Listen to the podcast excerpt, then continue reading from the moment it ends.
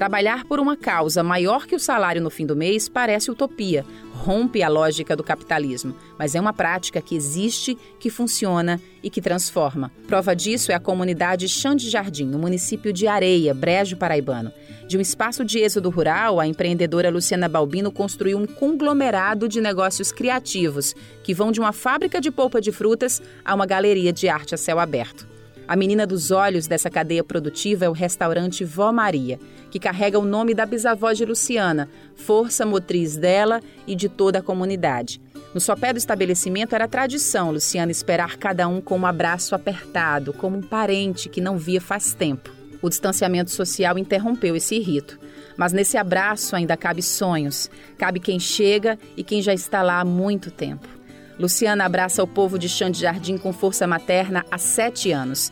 Debaixo de suas asas, uma população sem perspectiva de trabalho e renda descobriu que podia sim voar sem precisar ir para longe do ninho. Ainda adolescente, ela e um grupo de jovens formaram uma associação. Eles se capacitaram e começaram a receber pessoas no Parque Estadual Mata do Pau Ferro, em Areia, para trilhas ecológicas. E foi ouvindo os trilheiros que Luciana identificou um nicho de mercado. E aí começamos a escutar o cliente que vinha até aqui, eh, recebíamos ele na mata, fazia trilha com ele, só que a gente começou a ver que essas pessoas, quando vinham para a mata, eles sentiam fome.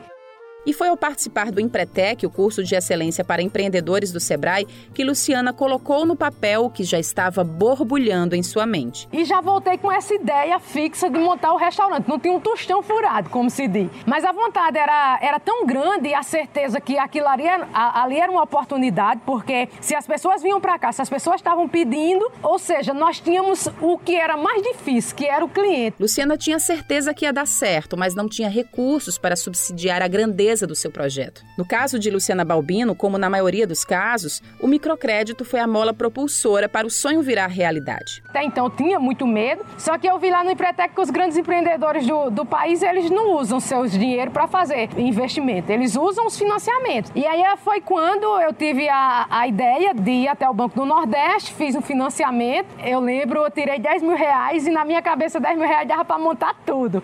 Com o financiamento, o restaurante Vó Maria estava de pé, mas muitos detalhes ainda faltavam, e foi aí que a palavra de Luciana Balbino arrastou toda a comunidade para ajudar a equipar e decorar o ambiente. Para onde se olha em Vó Maria tem um pedaço de um morador de chão de jardim. Muita coisa aqui foi doada e permanece até hoje. Pratos, banquinhos, panelas, chapéus, peneiras. A casa de Vó Maria é a casa de todos. Sem contar que os alimentos para o restaurante e as frutas para a fábrica de polpa, que também havia sido reativada pela associação, vinham dos agricultores familiares da região, que agora contavam com uma nova fonte de renda. Essa fagulha que se alastrou imensuravelmente tem nome: empreendedorismo social. Quando o negócio tem um propósito além do lucro financeiro, a iniciativa de um pode beneficiar todos. Para a especialista em desenvolvimento pessoal, Anne Carr Rodrigues, a força de Luciana é o poder de engajamento. Então, se você tem uma pessoa que está muito engajada com a causa, ela tem muita certeza, ela está muito certa, ela sabe exatamente, ela sabe falar ela sente, ela tem a emoção, essa pessoa vai trazer uma segunda, que vai trazer uma terceira, que vai trazer uma quarta. E a gente está conectado hoje, né? Essa segunda pode conhecer um network, conhecer fulano, que também vai fazer. A ideia é você engajar. E no fundo, no fundo, tudo isso começou porque alguém acreditava muito. No seu diário trabalho de motivar os seus colaboradores e fornecedores, Luciana Balbino tem, digamos que, um mantra pessoal: encantar é preciso. E eu sabia também, através das capacitações, que era necessário cada dia mais encantar as pessoas. Que quando a gente encanta a pessoa, ela vem e ela traz outro, né? Aquele outro também, quando é encantado, já traz outro. E aí a gente passou a se, se dedicar nessa proposta. Janine Alencar foi uma das adolescentes de Chão de Jardim motivadas por Luciana e que está no projeto desde o início. Antes, a família não concordava com o fato de Janine se empenhar tanto no restaurante e na fábrica de polpas de frutas achava que era perda de tempo, que um bom emprego mesmo só na capital. Mas o tempo passou e provou que ficar era uma boa ideia. Hoje, Janine não é só o braço direito de Luciana na cozinha do Vó Maria, como também encantou, empregou e engajou a mãe, o cunhado e outra cunhada no negócio. A gente vendo todo o esforço dela, assim, a garra que ela tem, a gente também se sente até contagiado e também assim, se ela pode, eu também posso. E assim, juntos todos nós podemos. A pandemia da Covid-19 fechou o restaurante Vó Maria por meses. E foi nessa prova de fogo que Luciana mais uma vez redesenhou seu plano de negócios. Tudo feito com muita criatividade para não deixar ninguém desassistido. E começamos no delivery com as comidas do restaurante, com as quentinhas, mas para que as pessoas da comunidade que são produtoras não ficassem também sem receber nada, a gente passou a atrelar o delivery do restaurante a das outras pessoas. E aí a gente passou a oferecer produtos in natura, né, para todos. Passamos a a vender a galinha crua para as pessoas. Passamos a vender também os doces, que eram produtos que não tinha delivery. Passamos a vender muitas cestas, aproveitar as datas festivas, cesta junina, cesta dia do namorado, cesta do dia das mães. Com a flexibilização das atividades na cidade, Luciana não só reabriu o restaurante com os devidos protocolos sanitários, como também investiu em um novo negócio. No mês de outubro, ela inaugurou o hotel Sítio Casa de Vó, aproveitando a reconfiguração do turismo rural trazida pelo novo normal. Então é uma área de lazer junto com um hotel de barraca. E futuramente lá também terá pequenos chalés. Um local para a pessoa ir lá, onde, por exemplo, a criança vai poder andar de cavalo, de pônei, vai poder poder tirar leite da, da mini vaquinha que vai ter.